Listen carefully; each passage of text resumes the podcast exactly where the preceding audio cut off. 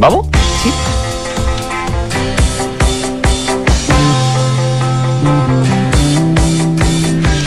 Grandes ideas que hoy son realidad. Viernes de emprendedores en Información Privilegiada. Auspicio de Copec Wind, la plataforma de nuevos negocios y venture capital de Copec. Y aquí estamos una vez más en nuestra sección de emprendedores de información privilegiada. Me acompaña Fernando Zavala, soy Josefina Ríos y les cuento que aquellos que no pudieron escucharlo eh, en vivo, como estamos ahora, lo pueden escuchar en su podcast que está en todas las plataformas, la que más le guste a usted. Esta sección es obviamente auspiciada por Copec Wind y hoy nos acompaña Ignacio Contreras, el CEO de LANEC. Buenas tardes, Ignacio, ¿cómo estás? Hola, muy bien, gracias a ustedes. Muy bien, pues. Cuéntanos, ¿de qué se trata LANEC?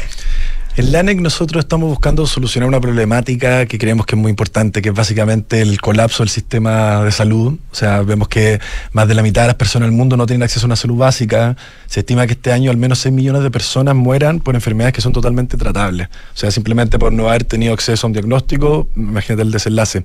Y lo estamos haciendo con una tecnología que es de biomarcadores digitales, con la cual basta con que, imagínate, con un celular tú te puedes grabar un video de 30 segundos hablando y eso ya es una evaluación objetiva precisa que te permite ayudar a diagnosticar enfermedades, a hacer mejores tratamientos, etc. A ver, espérate. Eh, esta semana se conoció, perdona José, esta semana se conoció una noticia, no sé si tendrá que ver con lo de ustedes, pero de que con 10 segundos de video y voz te podían detectar si eres diabético. Eh, ¿Por ahí va un poco el, tema eh, de usted? Exactamente, eso es lo que se puede lograr con los biomarcadores digitales, que básicamente son indicadores objetivos que podemos medir de alguna manera digital. ¿Cómo? Nosotros trabajamos precisamente con lo que son todos los gestos faciales y, el análisis de la voz. No sé si alguna vez les puede haber pasado que, por ejemplo, alguien les dice, oye, te escucho cansado, tienes voz de triste, o lo típico, cara de, resfriado, no sé. Porque todo, de alguna manera, por ejemplo, prácticamente todos los órganos y más importante el cuerpo están involucrados en cómo producimos la voz. Eh, la cara también tiene un reflejo de todo nuestro sistema neurológico, ¿no es cierto?, nuestras emociones. Y nosotros lo que hacemos es que analizamos eso y de, ahí se sacan estos biomarcadores que se relacionan con distintas patologías. Claro, ¿y qué tan certero es? Porque hay mucho de intuición, hay mucho de, de, de, que yo creo que tú tienes, tú tienes, tú podrías tener síntomas de, de resfrío, que claro, más evidente, pero no sé, por ejemplo, un cáncer al páncreas, me imagino que es bastante más complejo. Justamente uno de los problemas que hay, en, o una de las causas de estos problemas que hay en la salud es que falta información objetiva. Nos pasa mucho que te, no se te recomiendan un médico porque tiene muy buen ojo clínico, que lo ha desarrollado con su experiencia. Pero finalmente todo eso que, que, se observa en, en, en, esto, en la cara, en la voz de las personas, hoy en día ya se sabe que se puede medir mucho más objetivamente con la cámara y el micrófono celular. Y gracias a, tanto las tecnologías que hay hoy en día de Machine Learning, de Deep Learning en inteligencia artificial y diversos modelos matemáticos y, y estadísticos que hemos ido desarrollando, para que sea una idea, nosotros, nuestro equipo de científicos ya más de 15 años trabajando en investigación y desarrollo de esta, de esta tecnología. Entonces, justamente lo que se busca es dar más información objetiva para que los diagnósticos sean más certeros y no sea solamente eh, desde el ojo clínico, ¿no es cierto? Oye, y LANEC está pensado, primero es una plataforma, es un, software o, también involucra hardware, eh, esa es la primera pregunta, y, está pensado como un complemento para la ayuda o como un reemplazo del médico tradicional, del ojo clínico que decías tú. Súper importante esos dos puntos. Bueno, nosotros somos un spin-off académico, nacimos de la Universidad Santa María y como de, yo no soy Sansano, pero mis socios y varios que trabajan conmigo lo son. Ahí aprovecho a saludar a Matías Sañar, Alejandro Einstein, Iber Cristi y Johannes, que son mis socios directos. Y por ejemplo, Matías y Alejandro, ellos llevan ya 15 eh, años desarrollando. Entonces tenemos un stack de tecnología que de alguna manera integramos en este laboratorio. Y justamente para acceder, la gracia es que tú puedes acceder con una aplicación desde el celular o móvil. Cualquier celular, digo. Exactamente. No necesita una cámara especial, no necesita estas cámaras de ahora que son como mega. Claro, claro como con unos píxeles. Hoy en día son muy precisas las cámara. Ahora, igual tenemos dispositivos que son para casos específicos. Por ejemplo, tenemos un dispositivo que es único del mundo, que lo tenemos patentado incluso, que es un monitor ambulatorio de la voz. Que se forma, uno lo viste como un collar, igual como que te pongo un collar para vestir, y tiene dos características. Una es que es un monitoreo ambulatorio, similar a lo que cuando una persona se hace, por ejemplo, un holter, que te hace un examen durante todo el día, eh, que es distinto a poder grabar solamente la voz 30 segundos. Y por otro lado también tiene mucha más alta precisión porque tiene una tecnología con acelerometría, ¿no es cierto? ¿Y ahí está pensado como complemento o como reemplazo? Es una muy buena pregunta. Eh, nosotros no buscamos estar reemplazando, sino que complementando, porque justamente hay una falta, o sea, falta de información. Hoy en día, por ejemplo, me gusta mucho la analogía con el examen de sangre. En un examen de sangre y otra vez de una muestra de tu sangre puedo saber sobre tu salud. Nosotros ahora, mediante el análisis de tu gesto facial y, tu voz, tenemos más información. Entonces no tiene sentido votar la otra información que también hay. Lo que se necesita es mayor información. ¿Y sus clientes son, por ejemplo, el paciente común, es decir, nosotros, o los laboratorios? Es, en general en la industria de la salud sabemos que está súper como fragmentado y hay muchos actores, ¿no es cierto? Y una de las gracias de los biomarcadores digitales es que tiene un potencial justamente para un uso directo en pacientes, como el cliente final, o sea, como cualquier examen, ¿no es cierto? Eh, y los laboratorios también, porque por ejemplo, todo lo que se trabaja con laboratorios en farmacéuticas, por ejemplo, desarrollando nuevos medicamentos, eh, se está utilizando estos biomarcadores digitales para poder ver los efectos que tienen y hacer mejores seguimientos. ¿Y se puede cobrar vía ISAPRE? En este minuto no se puede directamente, es uno de los desafíos que hay en salud, ¿no es cierto? Llegar a tener el código. Claro, y ahí, bueno, siempre hay ciertas cosas, uno como emprendedor siempre tiene que estar buscando, ¿no es cierto? Entonces hay maneras de cómo esto puede ir dentro de una consulta, ¿no es cierto? o, complementar.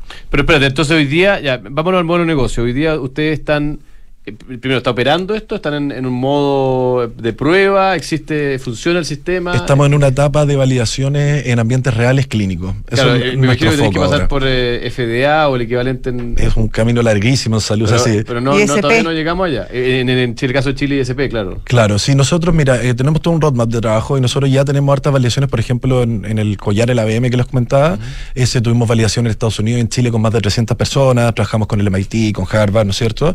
Y esto van siempre son distintos niveles de capa de validación. Y hoy en día lo que estamos es validando, estamos trabajando, por ejemplo, con el Hospital de Melipilla, eh, con el Hospital de Quintero, estamos haciendo proyectos para justamente ir generando estos casos de éxito que nos permitan ya después llevar la tecnología al siguiente nivel.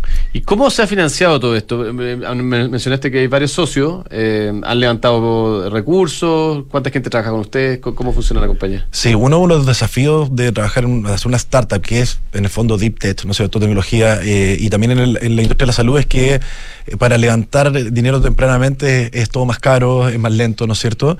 Y nosotros afortunadamente no hemos podido apalancar harto con fondos públicos. Hemos adjudicado distintos fondos de Corfo, distintos fondos de ANID, ¿no es cierto? Y también tenemos líneas de ventas tempranas que con eso vamos complementando. Y ahora, hace poquito, abrimos una ronda de inversión, en donde estamos haciendo algo re, a mí me gusta harto, porque además de lo típico que estamos con de Venture Capital, ¿no es cierto?, inversionistas ángeles, pero también abrimos un segmento de crowdfunding de comunitario, ¿no es cierto? lo fondo. Lo estamos haciendo con Aper, aper.co. Eh, y eso lo abrimos principalmente porque nos damos cuenta que hay mucha gente que, comulga con esta misión que nosotros tenemos, ¿no es cierto? Y quería ser parte, pero a veces no son inversionistas profesionales o creen que son montos muy grandes. Y con esto abrimos esta, esta posibilidad como para que todos se puedan sumar en, en esta visión. Nosotros pensamos que podemos pasar a un mundo, imagínate, donde podamos, en vez de estar concentrados en curar enfermedades, estar previniendo las enfermedades. Y necesitemos finalmente tener menos hospitales. ¿Y cuál es la meta? ¿Cuánto quieren juntar? Ahora estamos levantando 650 mil dólares.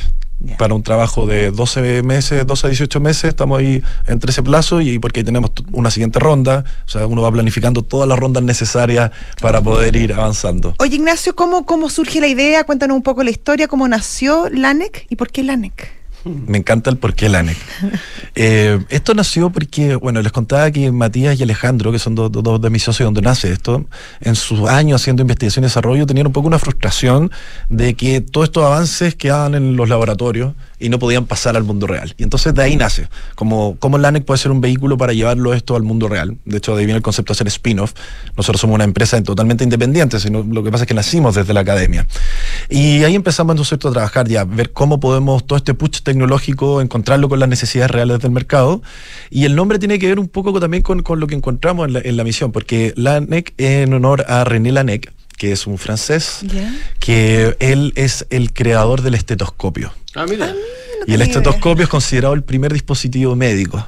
Entonces tiene mucho que ver con lo que nosotros vemos. A veces nos preguntan, oye, pero ustedes entonces están enfocados en una patología en particular. Entonces digo, mira, el, estetoscopio no es para una patología, es un instrumento que te permite escuchar. ¿No es cierto? Nosotros tenemos instrumentos que nos permiten entender, es una nueva ventana para entender la salud de las personas. estetoscopio. Oye, es muy interesante, ¿ah? eh, desarrollos tecnológicos made in Chile para el mundo. Te iba a preguntar un, último en, ese, en esa línea. Uno tiende a creer de que en Chile no es posible hacer desarrollos de, de, de base tecnológica pura, ¿no? O sea, crear tecnología. Eh, por lo que estoy viendo contigo, parece que será que sí. ¿Cómo, cómo ha sido la experiencia de, de, de usted estar acá, en, en, este país al fondo del mundo, y tener que desarrollar tecnología que puede potencialmente le puede cambiar la vida a mucha gente alrededor del planeta? Claro, bueno, las cosas yo creo que, que no se pueden hasta que se demuestra que se pueden, en el fondo, finalmente. Mira. Eh, Efectivamente es un gran desafío. Ya en Chile, en, el, en, Chile hay hartas cosas. a mí me pasa mucho que en reuniones de repente estamos con una universidad, con, el, con, gente experta, y muchas veces estamos en casos que son, oye, primera vez que se está haciendo esto, no se sabe. Entonces, sin duda, es un gran desafío. Eh, um, yo creo que principalmente, por ejemplo, en el lado de todo lo que es inversión, hacer entender o, o, o, explicar de una buena manera cómo el camino es distinto. De repente, si yo estoy haciendo un, una fintech, yo he tenido, por ejemplo, startup de otra industria y son caminos muy distintos. Y yo creo que eso es lo que de repente cuesta más el, el, el, poder, en el fondo, que uno lo puede llegar y decir en tres, cuatro palabras, ah, te entiendo, porque estamos hablando de algo distinto. Y yo creo que también ha sido clave, por un lado, eh, todo el apoyo que también hemos recibido desde las universidades y también los fondos, los públicos que han existido. Por ejemplo, nosotros fuimos los ganadores, eh, ganamos un, la primera versión del Startup Ciencia, uh -huh. que justamente buscó dar un espacio a esto que antes no había. Excelente. Excelente. Lanec con kfinal.cl. Ahí está toda la información para los que están preguntando ya por el chat de cómo se llama. Muchas sí, gracias. encantado ahí de poder que nos contacten y poder Bueno, y hay una ronda abierta. Sí. Exactamente. Entonces, y que puede participar upper, cualquiera, además, eso es lo interesante. Exactamente. ¿Dónde lo encuentran? ¿Upper.co? En este minuto estamos en una fase privada, entonces para ah, poder. No, no se puede todavía. Para invertir. Lanec.cl pueden entrar por la página. Ya, lo estoy viendo, de hecho, acá sale crowdfunding. Exactamente. El, al, arriba. Perfecto. Muy, así que excelente. Gracias. Bueno, muy, mucha suerte en este levantamiento de Muchas capital, gracias. Que vaya bien. Que esté muy bien. Ignacio Contreras, CEO de LANEC, nos contaba su historia en esta sección de emprendedores de información privilegiada que es auspiciada por COPEC Wind. ¿Sabías que Copec Wind está transformando el futuro? A través de su hub de innovación, Copec Wind está transformando los sectores de movilidad, energía y retail con nuevas soluciones para acompañar la vida en movimiento de las personas, las empresas y el país.